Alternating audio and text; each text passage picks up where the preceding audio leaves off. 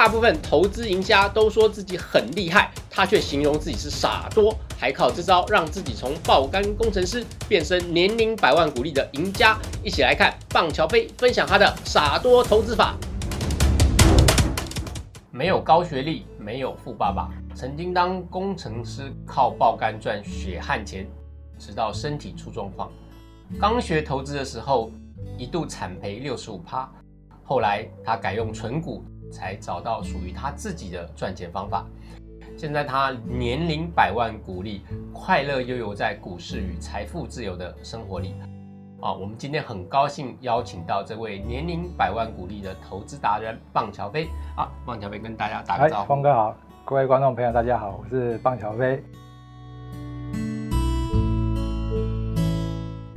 我们今天呢，很快就来进入一下我们这个呃采访的主题啊，我相信大家都很期待啊。我想知道就是为什么呃你过去呢早期是一个赚价差的方式，后来会变成呢零股利的这个投资存股方式呢？嗯，会有这样的转变哦，其实是透过一个互相比较的过程。那我们一开始刚毕业的时候啊，然后学这个投资哦，一开始也是赚价差嘛，因为最简单的方式就是买低卖高赚价差，这是我的股票户头。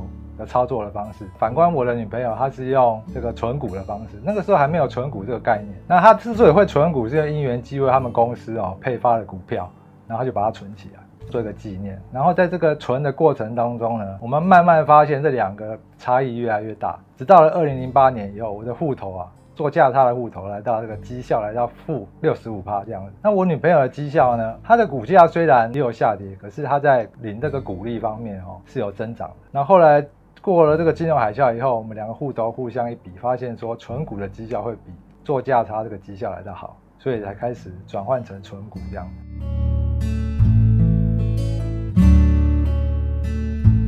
转换成纯股这个方式之后。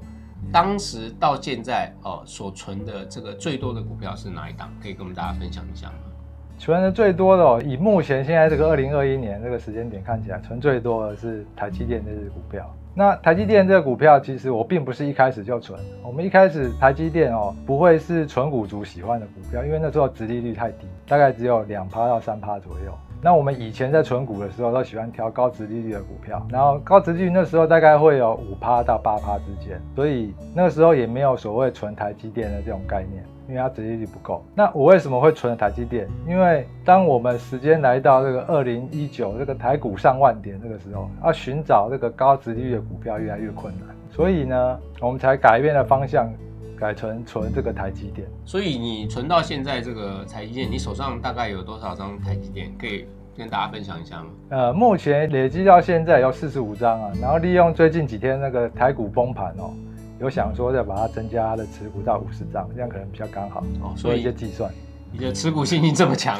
对啊，因为这是一个很简单的逻辑啊，台积电呢未来的营收应该是会越来越好。那越来越好的时候，它的股价虽然最近有一些波动啊，不过未来的股价应该是越来越高才对。就像它从以前到现在，哦，它的股价都持续的是往上，所以我们对它还是很有信心。所以在这个长期加码的过程中，你的一个加码的策略是怎样？是一个比较固定的呢，或者说你是一个挑选时间？加码的过程哦，其实呢，一开始我我我们是想要存那个高值率的股票，可是它值率率低。所以我那时候在二零一九年那个台积电两百五十块的时候啊，我采取的策略就是说，我两百五十块就假设买十张，那当它股价上升到三百以后，我把它卖掉一半，那那时候我持有成本就变两百块，然后那个时候它的台积电一年是配发十元的股利。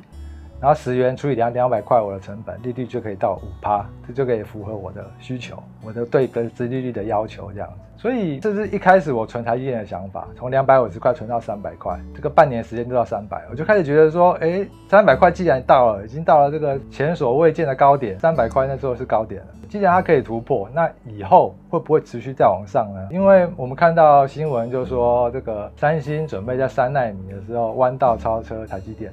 表示台积电在二零二二年三纳米出现之前呢，它应该都有呃技术领先的优势，所以我后来想说，那是不是可以持续放着，然后看呃赚那个资本利得，看它股价可以到多少，所以一路放到现在没有卖出去这样。所以你在什么样的情况下，你才会考虑卖出你的台积电股票呢？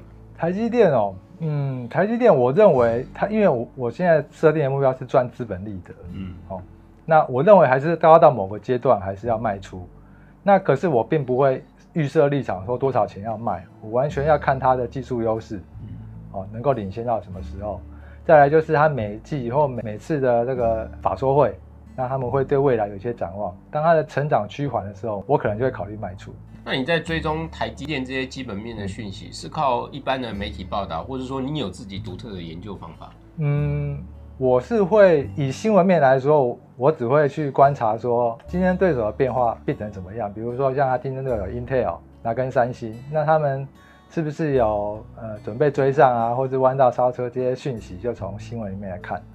那至于它的各种财务、它的毛利率、它的未来的营收。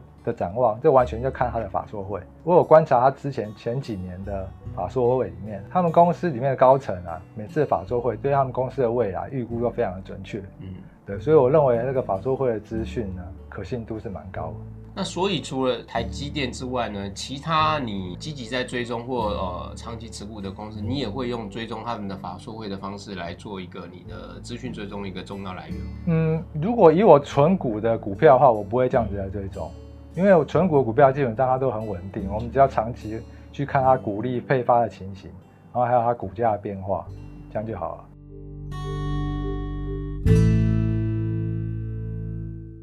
我们刚才谈到，就是说你现在持股最多是台积电，那。你自己存股的时间最长的是哪一只股票？我存股时间最长应该是大台北，还有大统一。那可以分别帮我们聊一下当时为什么选这两档股票，还有它这个你存股的一些心路历程。嗯。我存股一开始哦，我们就设好那个存股的目的，就是要领股利哦，那要能够有被动收入替取代我现在的那个工作收入这样。所以很重要的一点就是，我从二零零八年那时候金融海啸，我就去观察说哪一些类股在遇到金融海啸的时候，它还可以配发得出股利，这对我来讲是很重要。我不能因为说我将来因为遇到一个股灾，然后就不发股利，那我的生活费就没有着落了。对，所以那时候就观察一些民民生类股。像电信啊，或者是像我刚刚提到大统一，大统一是食品的，然后大台北瓦斯，大台北瓦斯就是独占的民生的国营事业哦。台北的瓦斯你要用就用大台北瓦斯。那这些股票呢，以前殖利率都还蛮高的，要五到八八。不过随着各个国家印这个钞票哦，通货膨胀的关系，现在殖利率越来越来越低。以那个大台北瓦斯为例哦，我以前买的时候是股价大概是二十块，然后它就可以配发一块钱的股。那因为它很稳定，那现在随着这个时间到二零二一年十年后，它现在发一点一块的股利，可是它的股价却来到三十三、三十四，所以殖利率就很低，变成只有百分之三左右。这代表的是稳定的标的哦，它的价格变贵哦。那另外一边也可能反映了它的那个钞票的购买力变低。大统一也是一样，大统一有那时候五十块的股价呢，可以分到三块钱的股利。那现在二零二一年大统一的股利来到六块，股利虽然增长了一倍，可是股价却到了三倍，变成一百五十块这样。这些股票虽然说它的值利率随着时间越来越低，不过它在遇到像这一次的那个最近几天的崩盘哦，可以也可以观察到它股价变化也很低。像大台北它可能是跌一块钱左右，那大统一也是。不会超过十元，它对于抗跌有一定的能力，可是它涨也可能也会慢慢涨，涨很慢。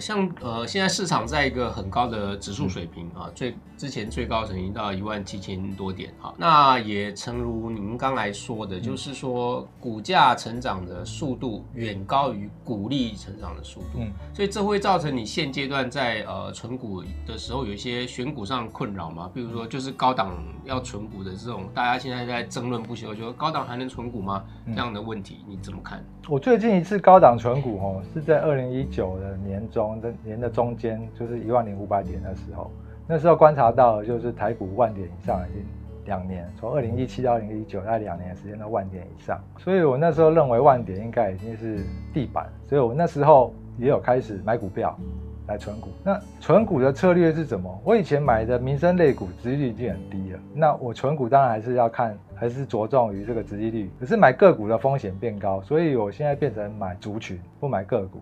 啊殖利率高的族群，比如说 notebook 类股，还有金融类股，这以前我都不是很有琢磨的，因为我认为个股买这些股票存股风险还高，所以我现在改成买这个族群 notebook 族群，我就广达、人保、英业达、伟创，听大家懂的这些公司就通通都买。把那个你的金额呢平均分散。那今天客户不管怎么样变来变去呢，他都会在这几个主要的客户之间。啊，我都是股东啊，所以对我来讲，客户就不管再怎么样跑，我都可以赚到这个股利。所以那时候我买了 notebook 类股，还有电子通路类股，还有金融股。嗯，金融股大家能想到一些一一线的金融股，我应该都买。那买的策略呢？像前一阵子比较红的，应该就是玉山金嘛，那就从二十几块涨到三十。那我是在二零一八年那时候十八块左右买玉山金吧。那当它在涨的时候，我就不要买。我那时候我买买的是跌比较下来的国泰金跟富邦金，对，那时候大概四十几块。所以当它跌了之后呢，我们反而要去买。所以最近富邦金涨到。六十几、七十嘛，然后国泰涨到五十，所以这这时候就变成说，看起来回头看，当时四十几块买国泰金跟富邦金是正确的。所以高点存股变成说，如果你对于那个产业不是很熟悉，像我是买产业嘛，产业不是很熟悉，那你就要买一篮子股票，像 ETF，把你的钱慢慢分批的投入，这样子应该是会比较好的策略。那像最近，如果你担心这个买的价位太高，那你就要等待。像最近跌了，崩盘跌了一两千点嘛。那就是很好的一个入手的时机，这样子。那如果会不会有碰到，就是有一点钱可可以买，可是那个时间就是真的没有什么股票可以买，就是大家都太贵了或者之类的。对啊，就像我二零一九年为什么突然投入这个在台股一万零五百点的时候投入这个股市，因为我从二零一七年台股上万点，我也知道万点是天花板，所以那时候我就暂停了那个购买，我就把钱存在自己手上。然后去观察这个市场，然后观察了两年，确定说，哎，我们万点以上已经维持两年的时间，应该是一个地板了。那时候我再来投入这样。所以以现在一万七千点的时候，我当然也会开始犹豫，我钱要不要投入？我们可能就先暂缓。那暂缓是等什么？等就像最近的崩盘，或者是我们去观察这个万七的时候，地板到哪里它会反弹？比如说最近股灾到一万五千点左右，它就会反弹。那一万五千点是不是将来一个？平均线啊，如果一万五千点再过了一两年，确定是一个平均线的时候，我们反而要找时间再把这个钱在一万五千点的时候再投入，这样还是会是我的策略。所以在这几天的大跌中，你有进场吗？有啊，就是用零股买那个台积电这样。所以也是很有勇气。对啊，把你的资金就是分批慢慢投入啊，别不要一次急的全部投进去，因为跌到哪里你也不知道。嗯。